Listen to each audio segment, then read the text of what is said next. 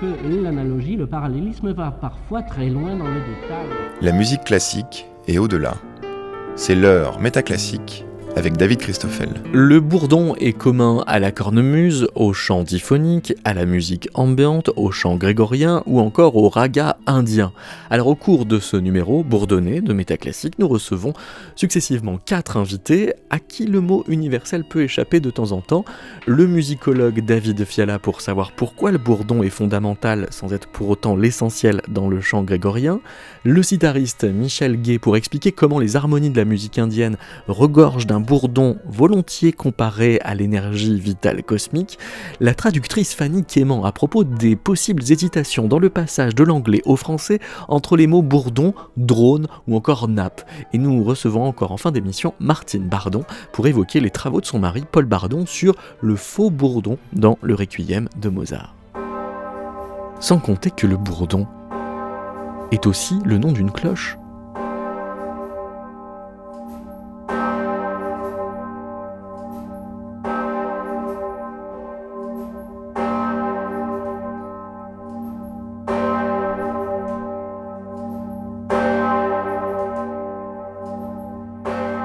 David Fiala, est-ce qu'il y a un rapport euh, entre la cloche qui s'appelle le bourdon et euh, cette forme de chant qui est le bourdon? Euh, oui, bien sûr. autour du bourdon, il y a une infinité de connexions entre tout un ensemble de mots. c'est assez compliqué. Ce qu'on peut dire d'emblée, c'est que bourdon, le terme français bourdon est un peu particulier, un peu isolé, puisque il apparaît au Moyen Âge, puisqu'en en latin, burdo, c'est un mulet, c'est un âne. Mais le sens a apparemment complètement disparu. Enfin, ça a subsisté avec le bardo, mhm. un mulet euh, bâtard. Euh, mais après, euh, le fait que, bon, évidemment, le bourdon, c'est bah, l'abeille mâle, quoi. Enfin, c'est ce, gros insecte qui fait un son assez continu et qui donc a dû. alors, dans quel sens ça s'est passé? C'est quand même, ça reste quand même très mystérieux. Même l'étymologie est pas très claire.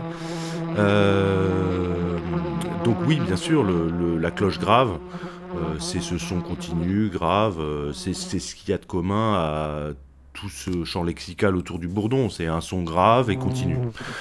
Donc on ne sait pas si on donne le mot, le nom bourdon à l'abeille mâle avant ou après d'avoir chanté le bourdon. Bah, finalement, c'est un peu impossible à savoir. Ouais. Ce, qui est, ce qui est clair, c'est que bah, c'est pas le cas dans l'Antiquité latine que ça arrive quelque part au Moyen Âge. Alors est-ce que c'est l'abeille qui arrive, enfin est-ce que c'est l'insecte qui arrive avant le, son grave, avant le, le grommellement Apparemment, euh, euh, c'est Dante qui, déjà utilise le terme euh, de frémissement grave, bordone, il utilise ça. et puis il, doit y avoir quelques attestations pour donc cette technique de chant qui consiste à simplement tenir une note grave sous une mélodie.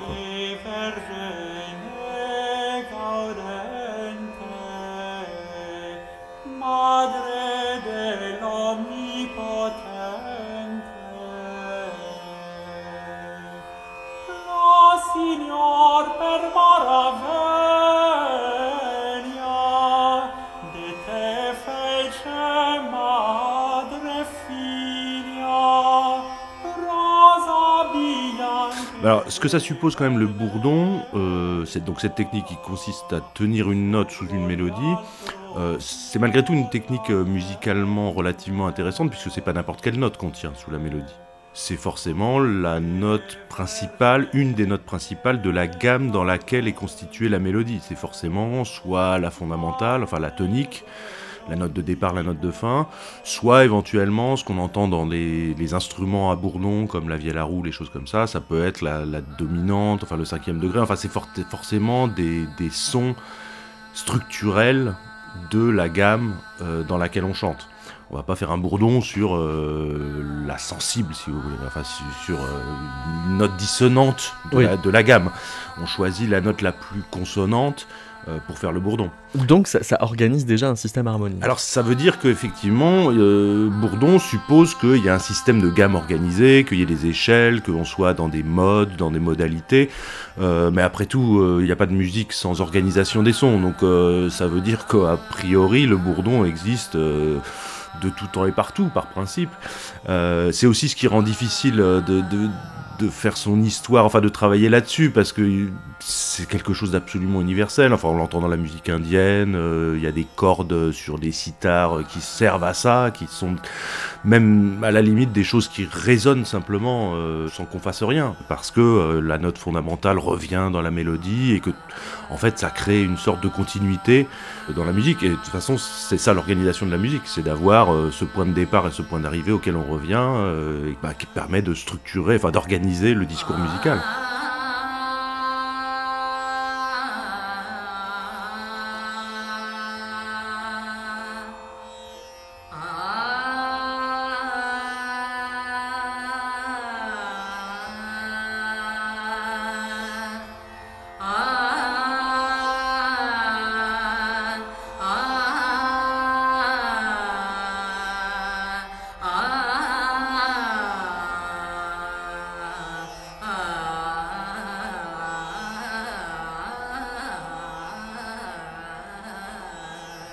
Quelle fonction il occupe le tempura, Michel Gay euh, Il donne la tonique. Euh, c'est un peu comme. Euh, on peut comparer ça à la, peinture. On a un arrière-plan sur lequel on va mettre nos personnages et tout ce qu'on veut, ou l'événement ou quoi que ce soit, mais ça n'aura de sens que s'il y a cet arrière-plan, ce ciel ou ce, fond de couleur qui va, qui va faire ressortir, en l'occurrence, les notes. Donc ça, va avoir une fonction euh, esthétique de, préparation du, relief.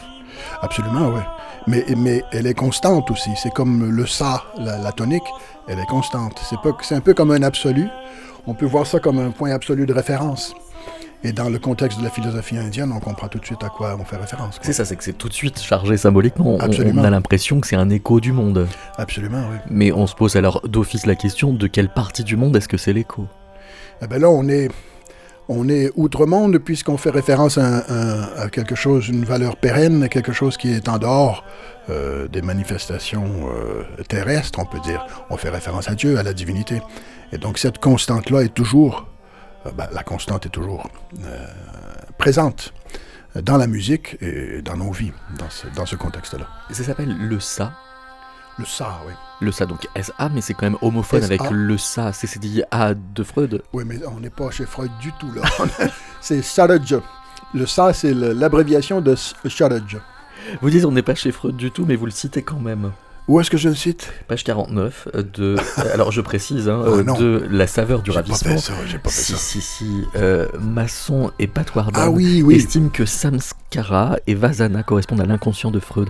C'est quoi alors Samskara et bah, Vasana Samskara le samskar, dans le hindi modèle, on utilise pour parler d'héritage, dans le sens de culture.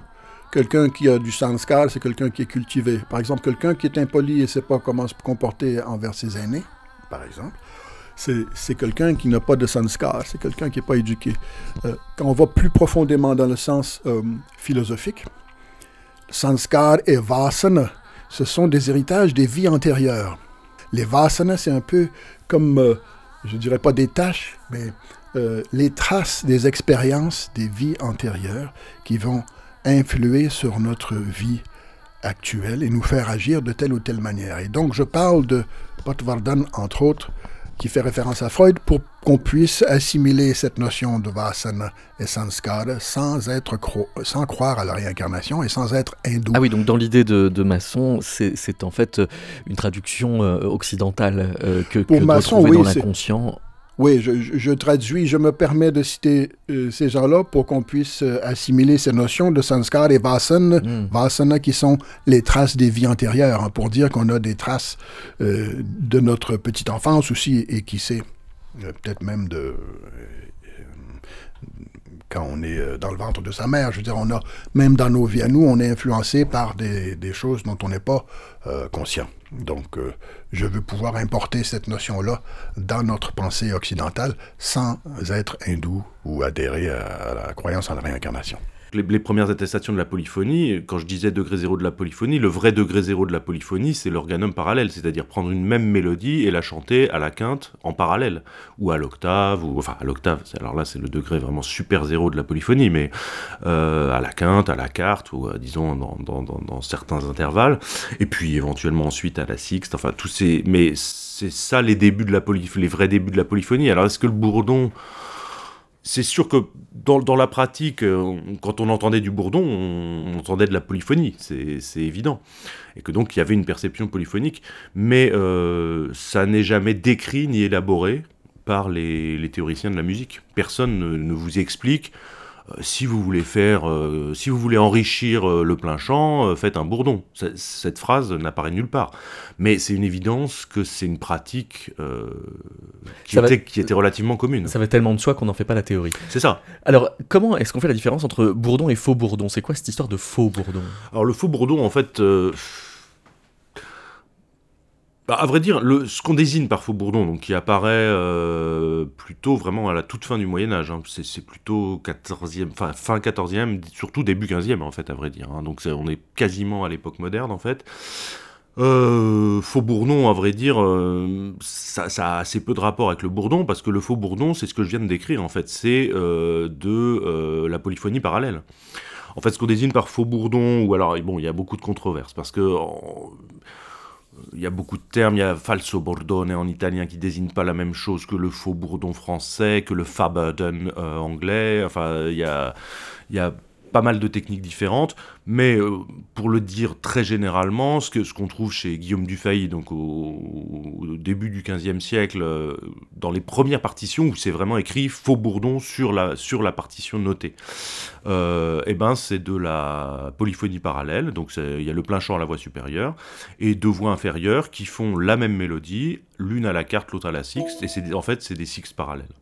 Mais alors le plein chant, ça veut dire qu'il y a quand même des notes différentes. Alors ça veut dire qu'il y a, des, notes différentes. Donc en fait, le faux bourdon n'a rien à voir avec le bourdon. Oui. C'est-à-dire que en fait, c'est de la polyphonie parallèle. Donc euh, c'est vraiment du faux bourdon, mais très très faux. Alors parce que ça, ça, ça, a quasiment rien à voir avec le bourdon en fait. Oui. Alors qu'est-ce qui, qu'est-ce qui a incité les, les, musiciens à adopter le même terme? Bah, c'est peut-être cette idée que c'est une technique effectivement pour enrichir la polyphonie avec euh, une technique très simple en fait. Hein, euh, voilà, les, les, les, les, mélodies parallèles ou le bourdon, euh, bah, finalement, c'est les deux techniques les plus rudimentaires de la polyphonie. On peut tenir une note et puis faire une mélodie dessus, ou on peut prendre une mélodie et faire la même mélodie à un intervalle euh, en dessous, ou au-dessus d'ailleurs, ça, ça, peut fonctionner aussi. et c'est sans doute ça qui a donner cette idée de faux bourdon, mais à vrai dire, euh, les origines du mot faux bourdon euh, sont totalement inconnues. Hein.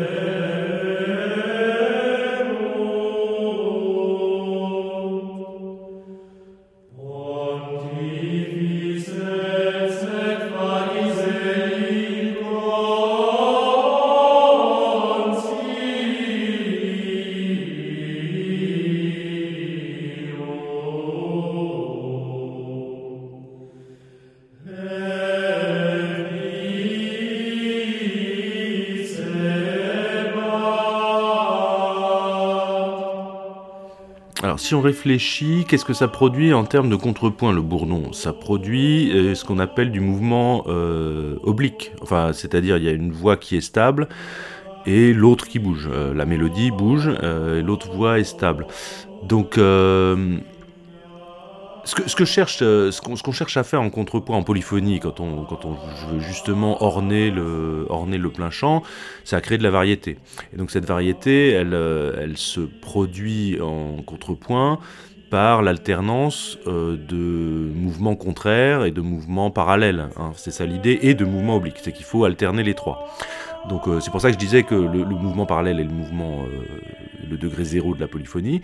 Mais dès lors qu'on change un seul mouvement, euh, dans une des voix, euh, bah, tout de suite, on crée de la variété tout simplement parce qu'on alterne des consonances différentes. Ce qui est, est, est lassant dans le mouvement parallèle, c'est que on n'a que dans l'oreille que des cartes en permanence. Alors le bourdon produit un peu plus de variété d'une certaine manière.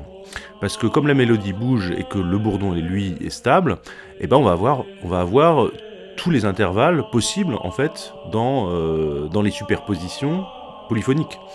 Donc on va avoir y compris des dissonances. Euh, quand on arrive à la fin d'une pièce musicale où il y a un bourdon, et eh ben l'avant-dernière note, elle est fortement dissonante avec le bourdon, puisque le bourdon fait la fondamentale, et l'avant-dernière note, bah, c'est la note en général, la note supérieure. Donc on a une seconde, on va avoir un son, euh, un son qui frotte, et puis tout d'un coup, on revient à la note fondamentale. Donc c'est une technique qui est très très très rudimentaire, mais qui finalement produit une assez jolie, euh, une assez jolie variété d'une certaine manière, même si c'est ce qu'il y a de plus simple à produire. Euh, mais naturellement, ça produit pas mal de variétés, et finalement presque plus de variétés que du contrepoint parallèle.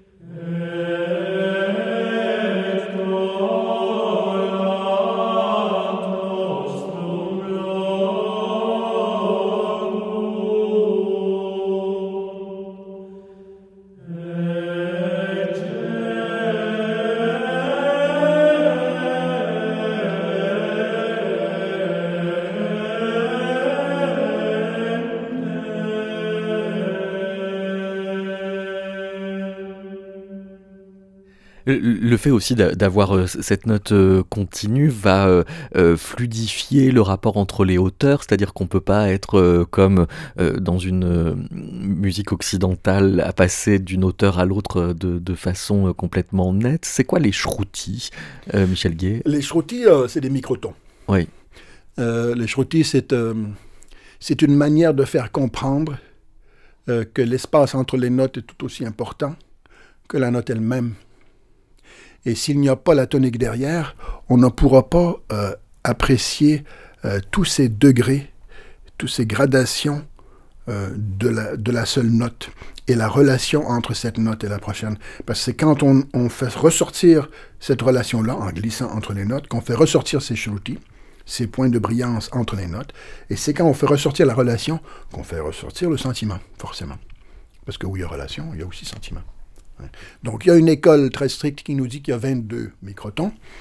Et il y a une expérimentation dans le Natya Shastra qui date de. Bon, les dates changent tout le temps, mais on va dire euh, entre 200 avant notre ère et 200 après. Hein, c'est une espèce de compilation une expérimentation qui s'appelle Chatus une expérimentation, expérimentation en quatre euh, étapes qui prouve l'existence de ces 22 shrutis. Donc on a appris ça à l'université, au collège de musique à Benares, mais je ne pourrais pas vous... Euh, il faudrait que je revoie mes notes. Mais c'est pour dire que, par exemple, mon maître de sitar, Ramdas Chakravarti, lui me disait, si t'en veux 22, je t'en donne 22, si t'en veux 100, je t'en donne 100. Les gens qui parlent de ça, c'est des bourriques. C'est-à-dire qu'il avait une défiance pour euh, ce qui serait une quantité. Pour le formalisme. Oui, mais alors ça veut dire quoi? Ça veut dire qu'il il faut une quantité qui dépende de nous, donc de, notre quantité de sentiments? Non, ça veut dire qu'on ne va pas compter ni jouer les, les, les les uns après les autres. Oui. Parce que sinon, ça ferait, si je chanterais la gamme, ça ferait. Euh, ça ferait un seul son, ce qui serait ridicule. Ce que les shrutis nous disent, c'est qu'on doit interpréter la note aussi par rapport à une autre note. Par exemple, dans le rag Bhairav, la seconde est bémol et très bémol, ati komal. Et elle a une relation étroite avec le dha komal, qui est une relation d'une quinte. Et elle va faire redescendre cette, ce dha komal-là, cette sixte-là aussi. Et donc là, on va être assis, euh, on va osciller la note, et forcément, on va toucher d'autres degrés. Et c'est ces autres degrés-là euh, dont on veut parler quand on dit shruti. Mais on dit aussi en Inde, on dit quelqu'un qui a le shruti. Pas les, mais le. C'est-à-dire qu'il a l'intonation parfaite, euh, juste, quand il intonne tel ou tel raga. Euh, c'est l'équivalent de celui qui en Occident a l'oreille absolue? Non, pas du tout, parce qu'il n'a pas d'oreille absolue en Inde, puisqu'on met la tonique où on veut. Hmm. Euh, l'homme va chanter en do dièse ou en ré, la femme va chanter en sol ou en la, généralement. Il y a euh, Kumar Gandharv qui exceptionnellement chantait en mi, qui avait une voix très haute. Donc on met notre tonique où on veut, et après on chante notre gamme. Et c'est les intervalles qui vont déterminer le raga, et non pas le point de départ.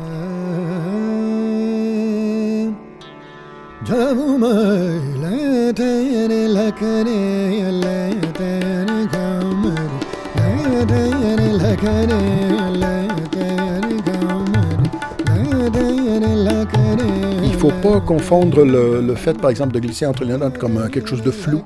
C'est plutôt quelque chose de très précis. Euh, parce que ça décrit le sentiment avec précision.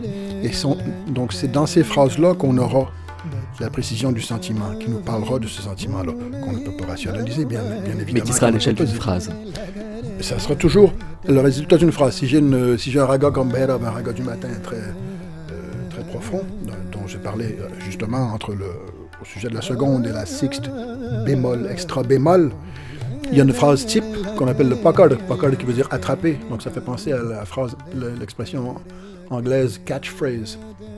La phrase qui fait qu'on reconnaît le morceau, c'est gamma resa. Donc gamma, sare gamma padanisa, c'est le sargam, c'est le solfège indien. Donc si on a notre tonique, euh, ce qui serait ça, ça c'est notre tonique.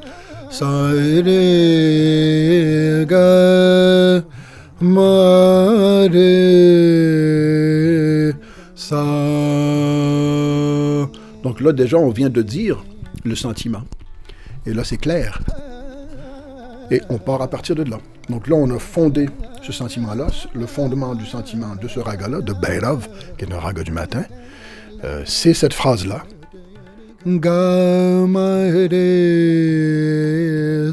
avec le second qui est bémol, mais aussi andolan. Andolan qui veut dire elle est oscillée. C'est une note qu'on oscille comme ça. Et donc, en oscillant, on va toucher d'autres points que celui, point fixe, où on pourrait, où on concevrait, euh, où on verrait la note, par exemple, sur un clavier occidental. Donc, on revient au shruti, là aussi. Hmm. Donc là, le sentiment est là dans la phrase. Et après, on construit sur son sentiment-là. On va approfondir, spécifier les nuances au fur et à mesure, en, travaillant avec euh, permutation et combinaison.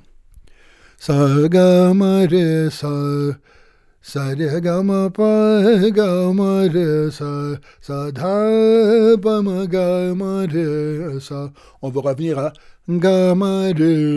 toujours, mais autour de ça, on peut broder, on peut improviser dans un répertoire euh, de, euh, enfin, d'évolutions qui sont elles-mêmes prédéfinies.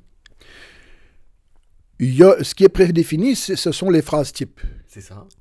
Après, je peux faire ce les que je veux. les façons de moduler la phrase type euh, elles-mêmes sont dans un panel préexistant.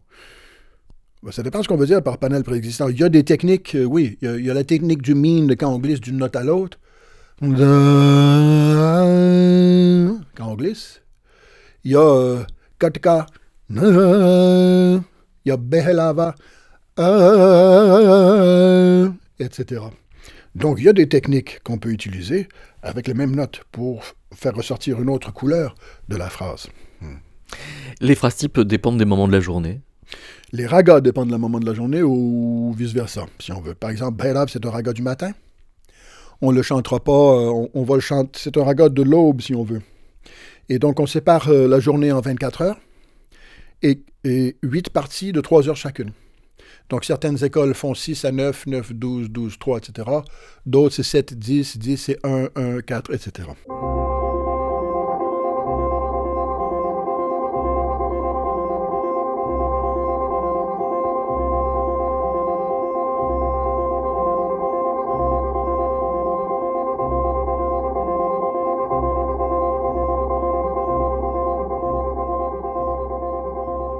Mais si, si on, boucle avec euh, le tempura, alors est-ce que poser euh, cette tonique et, la distribuer de façon permanente, euh, c'est une façon aussi de poser que là, ce qui va se passer, c'est quelque chose de l'ordre de l'universel?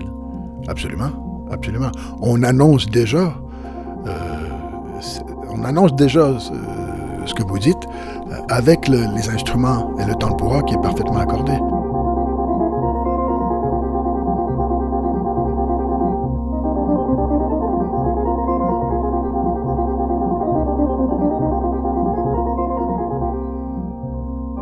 Moi, ce qui me fait rire quand même, c'est que c'est c'est qu'on on dit quand même euh, avoir le bourdon euh, pour dire avoir le cafard et en, anglais burden c'est aussi le fardeau. Et, euh, et, et que voilà on a beau dire enfin malgré toutes les vertus thérapeutiques qu'on pourra associer au bourdon on continue d'avoir le bourdon et de porter des fardeaux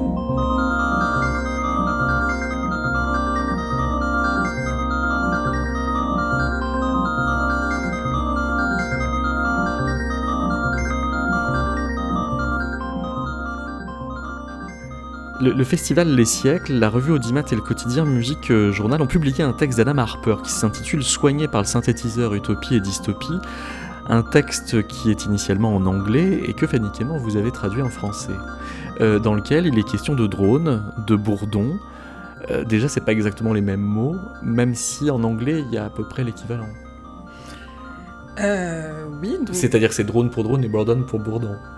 Alors, c'est un peu plus compliqué que ça parce que, euh, en réalité, euh, même si euh, dans le- la version française, j'ai alterné entre Borden et Drone, non, la version française, Oui. donc Bourdon et Drone, en fait, dans le texte anglais, on ne trouvait que le terme drone.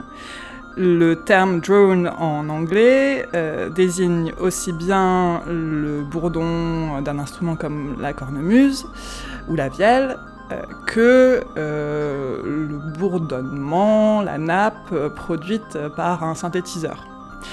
Et il me semblait qu'en français, le terme bourdon, qui traduit parfois drone, ne désigne que euh, la basse continue des instruments de musique traditionnelle. Ou en tout cas, c'est ce à quoi euh, on l'associe quand même euh, le plus généralement.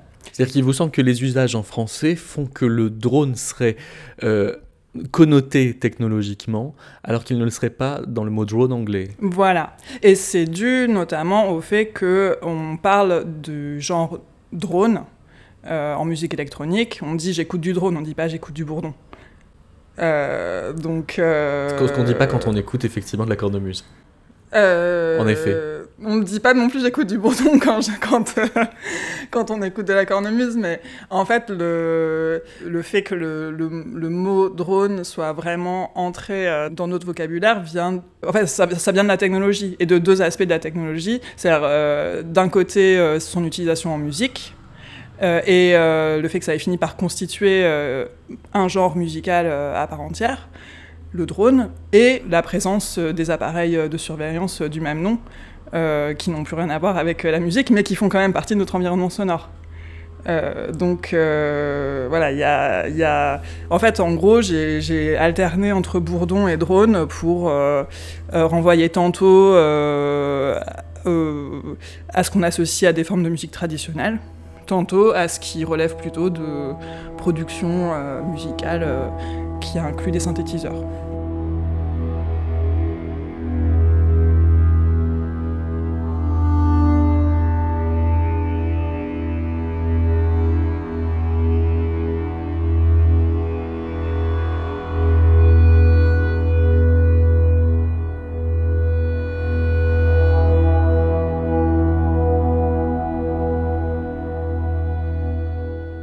En fait, en anglais, le terme drone euh, permet de naviguer euh, sans problème du. euh, Des usages anciens aux usages technologiques. Oui, voilà. Quand par exemple Pauline Oliveros écrit en 1973 Le son naturel est thérapeutique, surtout quand les bourdons de la technologie ne forment plus qu'un fond sonore très discret. Alors là, on est dans une, dans, dans une situation qui contredit ce que vous venez de dire, oui, parce que si vous aviez suivi la règle que vous venez d'édicter, vous auriez dû dire drone. Oui, mais c'est. Alors, je pense que c'est. Je, je- je relisais l'article hier et je pense que c'est justement un de ces moments où, plutôt que d'écrire bourdon, j'aurais voulu écrire bourdonnement. Ouais. Parce qu'en fait, là, elle parle plus. On est, on est plus dans le dans la production euh, de certains types de musique. On est euh, vraiment dans la description d'un environnement sonore euh, perçu au quotidien. En fait, j'aurais même, j'aurais pu aller plus loin que bourdonnement. On aurait pu dire vrombissement. Enfin, c'est tout. En fait, il y a toutes les, tous les types de de, description, de, sons, euh, qui créent un, un, fond sonore du type bourdon. Enfin, peut-être bourdonnement aurait été une bonne solution, mais après vraiment s'éloigner de de nos histoires de Bourdon, euh, bah, on aurait perdu le, quand même le fil, fil conducteur de, l'article. Donc, euh, mais bourdonnement aurait sûrement été plus juste à ce moment-là.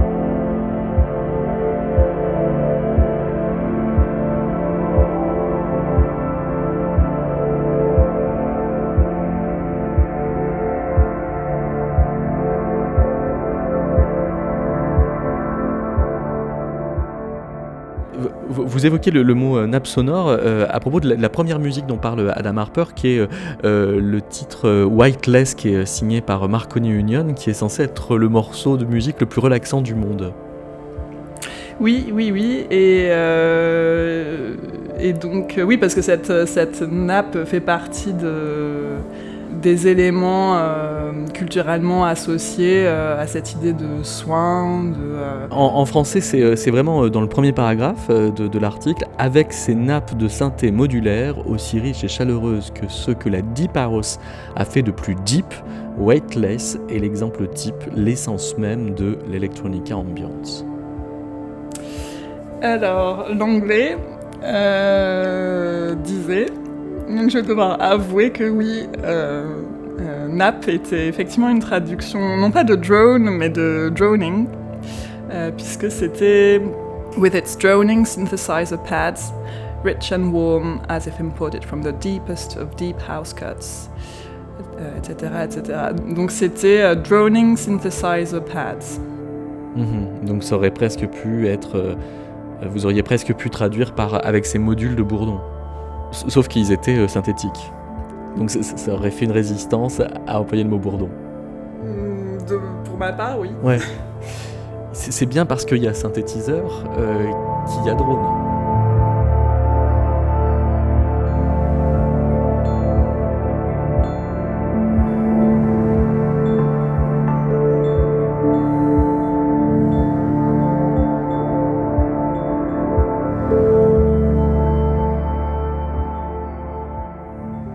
Si vous aviez suivi votre logique, vous auriez quasiment pas abordé, employé le mot bourdon, puisque Harper en fait parle euh, essentiellement euh, de, nappes synthétiques. Il parle essentiellement de, de nappes synthétiques parce que lui s'intéresse aux vertus thérapeutiques qu'on a prêtées aux synthétiseurs, mais il dit bien aussi que mm, pour certains certains compositeurs, certaines compositrices qui euh, ont eu recours au synthétiseur, en fait, euh, ce recours à la technologie n'est pas forcément nécessaire. Il ancre aussi cette utilisation du synthétiseur dans un rapport euh, à, la pratique musicale qui vient du mouvement hippie et de l'intérêt pour l'Inde. Il y a notamment ce passage où Harper parle du du manuel euh, euh, de Pauline Oliveros où elle insiste sur le fait qu'on n'a pas forcément besoin euh, d'un quelconque outil technologique pour produire un bourdon parce que elle, ce, qu'elle, ce qui lui importe le plus, c'est qu'on puisse faire les exercices qu'elle propose avec les moyens du bord en fait. Oui, elle Donc sans même euh, disposer d'un quelconque synthétiseur. Elle cite un maître soufi, euh, Inayat Khan, qui euh, explique que les chanteurs de l'ancien temps tenaient la même note pendant une bonne demi-heure et étudiaient l'effet de cette même note sur tous les différents centres du corps, quel courant de vie elle produisait, en quoi elle apportait de l'énergie, en quoi elle était apaisante et en quoi elle était thérapeutique. Pour eux, ce n'était pas de la théorie, c'était une expérience.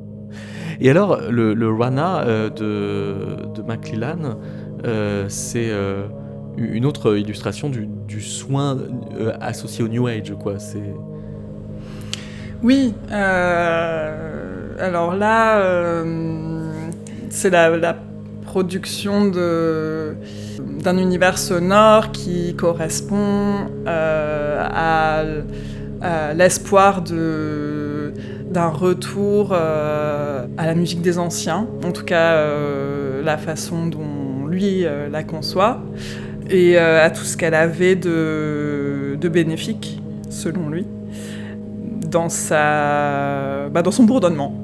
Parce que là, précisément, vous dites bourdonnement, sauf qu'il y a une alliance entre la technologie et cette volonté de revenir à quelque chose de très ancestral, puisque ce McLellan, on dit comment? Ce, ce McLellan euh, utilise des micro-moogs qu'il appelle des machines à drones. Mm. Donc en fait, c'est des drones qui veulent être bourdons si euh, on rejoue avec euh, l'écart que vous mettiez entre les deux termes bah, Qui veulent en tout cas avoir le, la même efficace, la même. Euh, oui, le, les mêmes vertus. Oui. En fait, ce qui est vraiment au cœur de l'article de, Harper, c'est cette tension entre deux, deux forces qui traversent les sons du synthétiseur cette, tension euh, vient du fait qu'on, d'une part, on associe le son des synthétiseurs euh, au monde moderne, dans ce qu'il a de plus agressif, de plus artificiel, de tout, tout ce qu'il a de complètement inauthentique. Et euh, à l'inverse, euh, le synthétiseur est aussi cette machine qu'on peut programmer presque euh, indéfiniment pour produire des sons qui peuvent avoir un côté répétitif, un côté très enveloppant, qui ont bah, tout un tas de qualités sonores qui les rapprochent en fait du, du bourdon. Il, il, écrit Harper S'il est vrai qu'une grande partie du drone produit depuis les années 60 présente un lien implicite avec une pratique thérapeutique ou curative du monde antique ou non occidental, McClellan en a fait une dimension explicite et incontournable de ses ambitions musicales.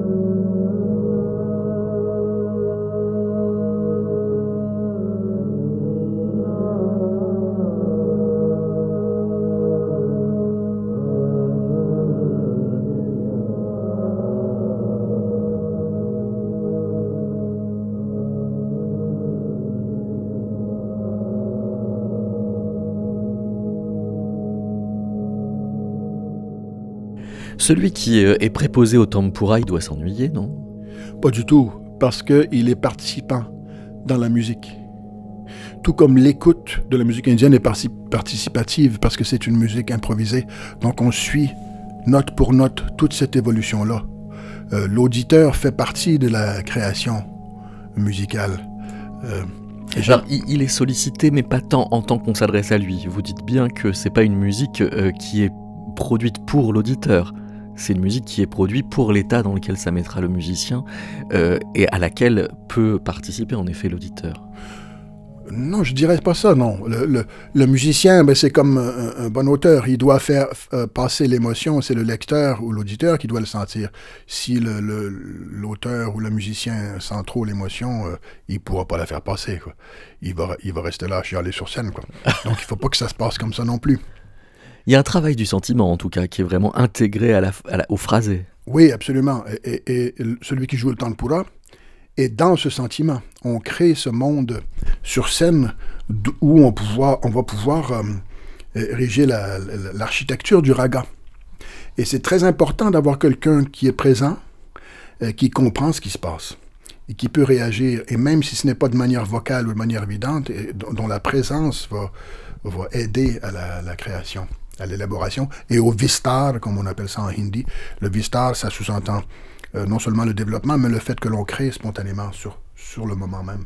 C'est une improvisation. Hein. Et ce, celui qui joue le, le, tempura, il a un nom particulier? Non, pas du tout. Euh, c'est souvent un élève du, du musicien principal. Et c'est souvent euh, dans le contexte vocal, par exemple avec mon maître de chant, Partekar, c'est une manière d'apprendre à être sur scène aussi, sans trop prendre de risques parce qu'on est derrière le tempura. Souvent, c'est le maître, le gourou qui va l'accorder, donc on n'a même pas besoin de s'occuper de ça. Et là, on est assis derrière le tempura. Et on, fait partie du protocole de la scène, on voit comment ça se passe, on voit la dynamique qu'on a le public, mais on n'est pas directement responsable euh, du concert. Donc on peut, de cette manière-là, comme qui dirait, s'immiscer euh, dans le monde de, la performance, avant même d'être prêt pour une performance. Et de temps en temps, le maître va nous dire, eh ben là, tu, peux y aller, chante une note. Et ça, on voit souvent, euh, au début, on est un peu dérouté parce que le gourou fait signe à l'élève derrière qui joue le tambourin de chanter deux notes. Il chante deux notes et le gourou tout de suite, il l'interrompt et il commence à chanter autre chose. Et ça aussi, c'est une, fonction de, désamorcer la nervosité. Parce qu'à la fin, on se dit, bon, ben, c'est pas grave, on va y aller, il va nous interrompre de toute façon. Donc, on n'a même pas, besoin de finir la phrase. Mais euh, à, vous entendre, du coup, ce serait un instrument d'intériorisation du sentiment. Ça peut l'être aussi, mais de toute façon, la pratique du raga nous exige cette espèce d'introspection-là pour pouvoir euh, euh, le jouer, le chanter et mieux le comprendre on doit en faire l'expérience. On doit être. C'est pas des formules ésotériques, c'est très charnel, c'est très sensuel le raga. On doit réagir physiquement, émotionnellement, psychologiquement, et ça va nous influer aussi au niveau spirituel, bien évidemment. Euh, le fait d'avoir une note continue comme ça par euh, ce, ce tempura, ça fait aussi que c'est une musique dans laquelle on se baigne. Absolument, oui. oui. Et, si on se baigne dedans, en fait, on se baigne dans quelque chose d'encore plus large, qui est quelque chose de, que vous qualifiez d'une résonance amoureuse, euh, que vous qualifiez aussi de gange sonique. Oui, oui. Ben, j'ai vécu à Benares, au bord du Gange pendant toutes ces années, donc c'est l'image qui me vient à l'esprit tout de suite, oui. Cette espèce de, fluidité du son. Mm. Euh, et le Gange qui, nous sauve, qui lave les péchés pour l'hindou, euh, qui fait que quand il vient, ou, ou même pour celui qui vient, euh, qui, est, vieux et qui veut mourir à Benares, il sait que quand ses cendres seront versées dans ce, gange-là, euh, il ne se réincarnera plus. Donc il sera libéré, il aura le moksha.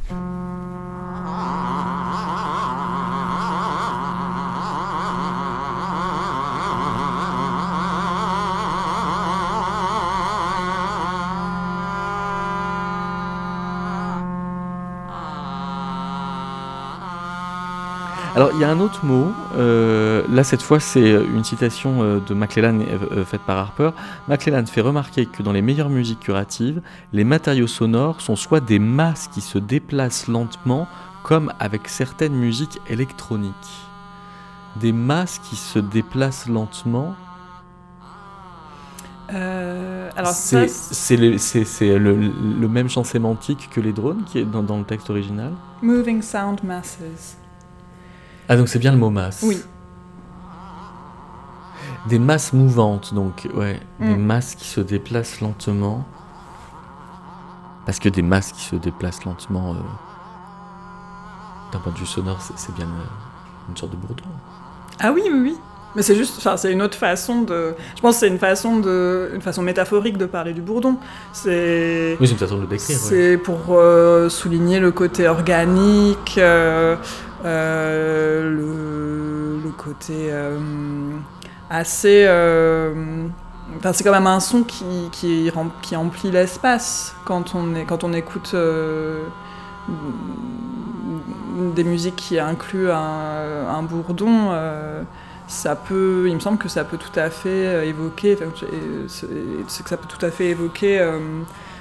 ces, mouvements de masse sonore et mm, ce qui peut correspondre à une impression de, mouvement aussi à l'intérieur euh, du corps. Hmm.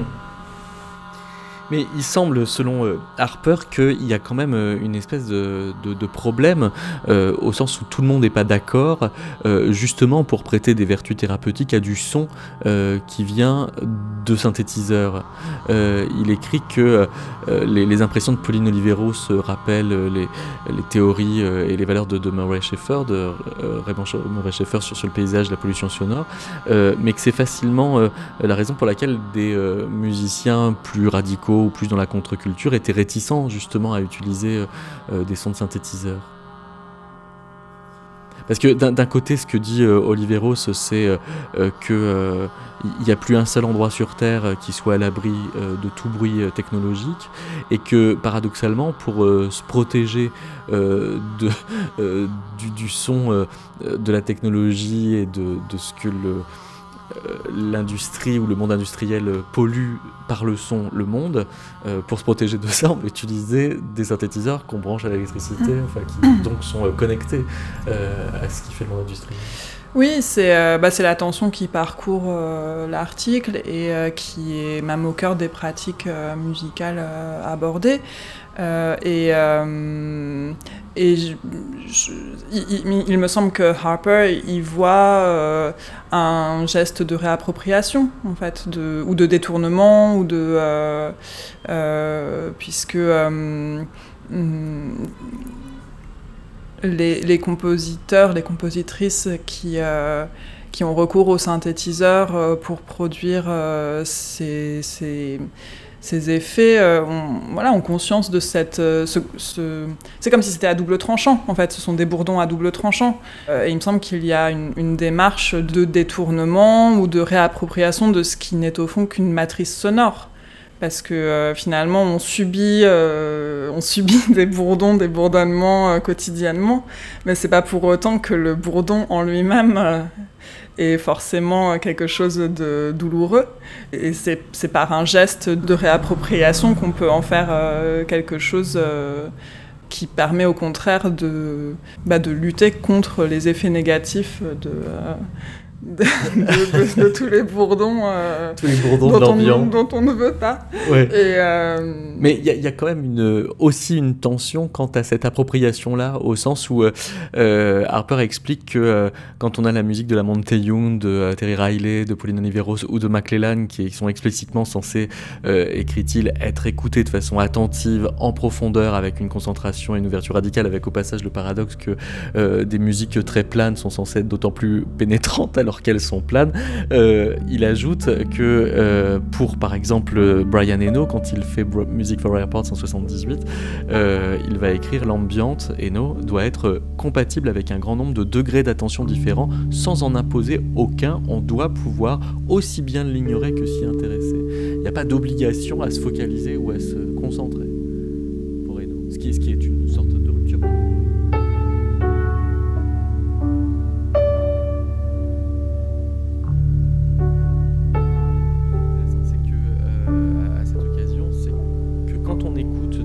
de rupture. c'est-à-dire 50 ans après les années 70, euh, il y a un écart euh, culturel euh, par rapport à ces sonorités-là qui fait que on, entend qu'on écoute du son ancien et, donc on a une écoute qui est connectée à une histoire technologique et qui lors ne peut pas être dupe de, cet écart-là. et donc on se trouve témoin d'une musique à laquelle on prête des vertus curatives sans véritablement pouvoir en bénéficier, même si on y croit, parce qu'il y a cet écart on entend des synthés des années 70 parce qu'avant d'entendre une puissance relaxante potentielle. Je sais pas si cette euh, conscience de, de la temporalité empêche forcément euh, le, le bénéfice. Le, bénéfice. Euh,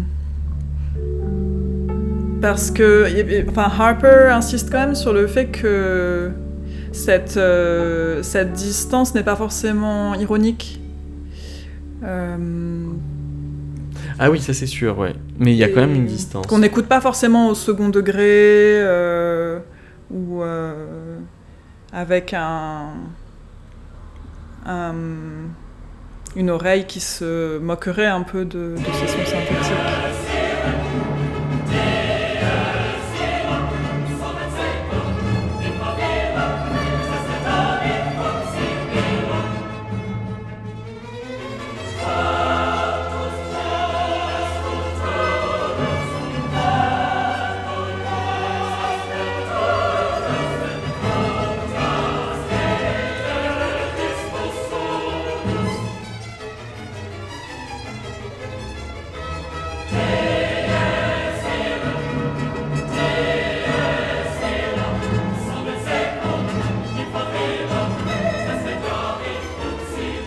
Martine euh, Bardon, est-ce que vous pouvez nous dire comment Paul Bardon, euh, votre mari, a développé un, rapport intime au, Requiem de, de Mozart alors mon mari était totalement immergé dans la musique du fait que toute sa famille était musicienne, euh, musicien passionné.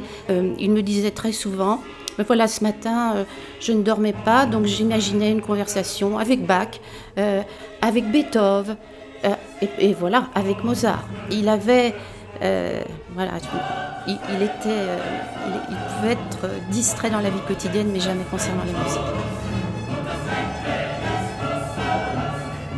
Et, alors, pour le Requiem en propre, c'est-à-dire il l'a chanté à la fois très jeune et très souvent. C'est ça, c'est ça.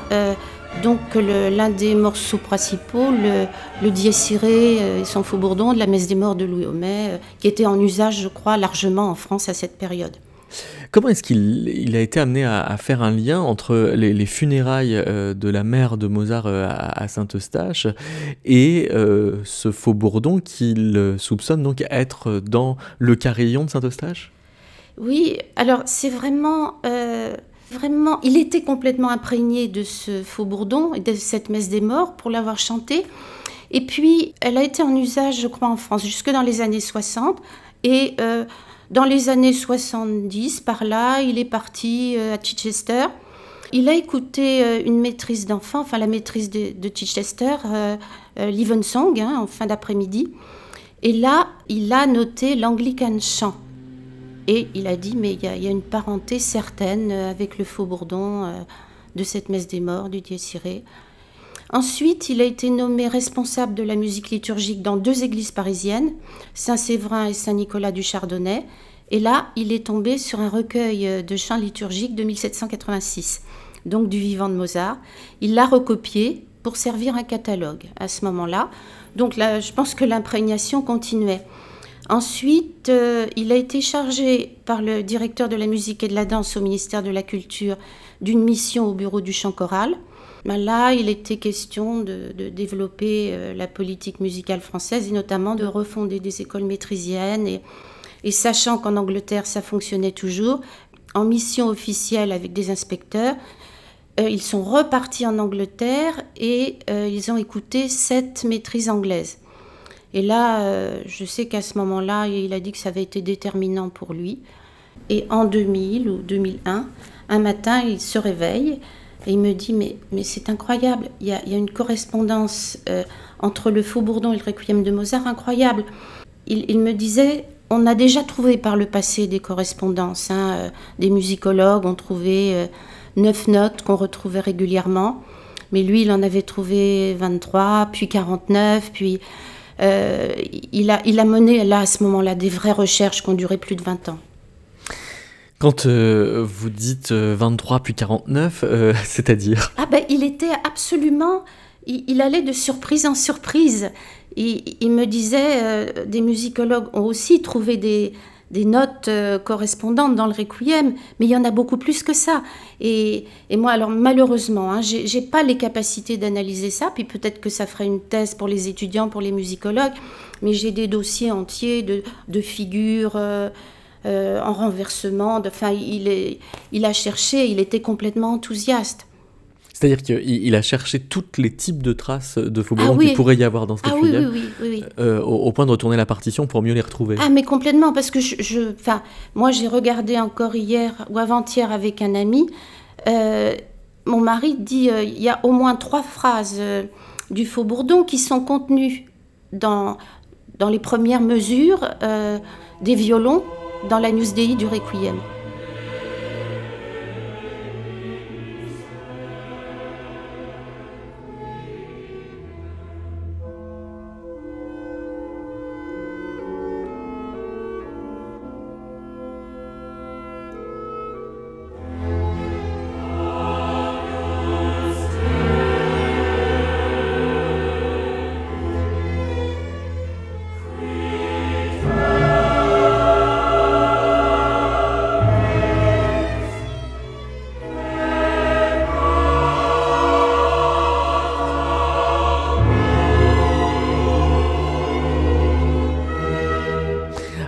Sait que euh, le Requiem de Mozart a été abondamment complété par euh, Soussmeyer, et sur ce, Paul Bardon n'était pas tout à fait d'accord. Enfin, il est parti pour penser qu'en fait, Mozart a quasiment achevé ce Requiem. Oui, oui, Paul Bardon était très très véhément euh, concernant les offensives de Zussmeyer. mon mari écrit qu'elle avait d'abord demandé à Zussmeyer, qui a répondu non, ben non, je ne te la passerai pas parce que je vais m'en servir pour mon usage personnel. Donc elle a demandé à d'autres élèves de Mozart euh, qui, ne, voulaient pas. Et puis euh, vraiment ce, compositeur, cet ami loyal euh, qui était Joseph Ebler, hein, vraiment, et, lui il a accepté. Mais ce que ni l'un ni l'autre n'avait vérifié, c'est que le requiem n'était pas à compléter, il était inachevé. Et, et Ebler, et ah oui, parce que dans le contrat, il était question de ne remettre les partitions autographes qu'à Constance. Et il fallait. Elle était pressée, ben, comme tout le monde le sait, couverte de dettes, de jeunes enfants, euh, le commanditaire qui, attendait la fin de la livraison du requiem. Il fallait absolument que quelqu'un le termine et elle a euh, demandé à ce que la livraison ait lieu avant le milieu du carême. Et dans l'une des lettres de Constance, il est écrit Mon mari a, dit à, à Susmeyer parce qu'il sentait qu'il allait mourir, si, je viens à mourir maintenant, euh, voilà tu, comment tu dois terminer le requiem. Sur le dernier morceau, tu dois répéter la fugue du Kyrie. Et Constance l'a écrit. Donc c'était pas de sa liberté. Euh, et il a, il a prétendu avoir euh, composé l'Ostias. Enfin, il y a, plein de... Mais comme il était aussi, un homme très intelligent, finalement, ça a été passionnant de de mener un travail de, limier, d'entomologiste et, et, de, et, de, détective privé pour, euh, pour retrouver tout ça.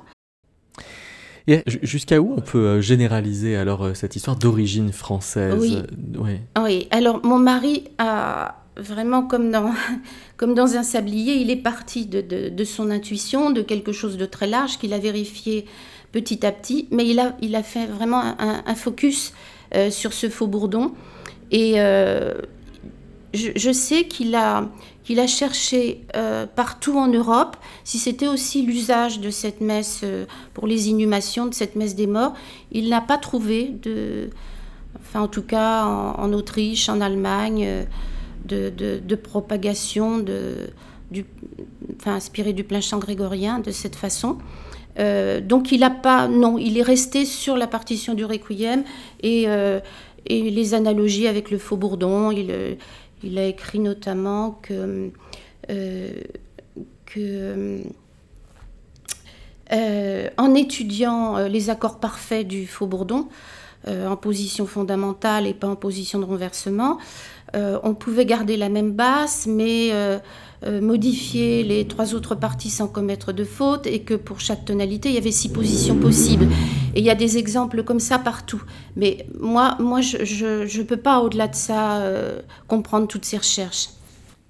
Est-ce qu'il doutait parfois de son hypothèse Oui, oui, oui, oui, oui, Il y a, de, nombreux brouillons de, de, tous ces, de toutes ces recherches. Et euh, d'ailleurs, je crois qu'il écrit dans son livre Hypothèse numéro 1, moi, j'ai des tas de documents, hypothèse 1, hypothèse 2, hypothèse 3, et il menait son raisonnement d'un bout à l'autre. Euh, et quand c'était plausible, logique, euh, il continuait. Quand il arrivait à une impasse, il était bloqué bah, par, euh, par un principe de réalité, il changeait d'optique, jusqu'à vraiment arriver à quelque chose qui lui paraissait évident et qui pouvait se prouver. Malheureusement, moi j'ai cité toutes les sources, euh, mais il n'est plus là pour vous dire. Euh, mais c'est, enfin vraiment, je l'ai vu travailler vraiment beaucoup, beaucoup. Contacter la, Bibliothèque nationale autrichienne, euh, Madame Geffray au, Mozarteum de Salzbourg. il, était, il était dans toutes les bibliothèques, il se faisait traduire les textes allemands. Il avait vraiment. C'était pas quelqu'un qui. Il aimait trop la musique et il la comprenait trop, je crois vraiment. Euh, même s'il avait beaucoup d'imagination pour imaginer. C'était vraiment pas sa démarche. Parce qu'il y, a toujours le risque de surinterpréter quand on est sur ce type de, terrain. Oui, oui, oui, oui, bien sûr. Oui, oui, je, oui, oui.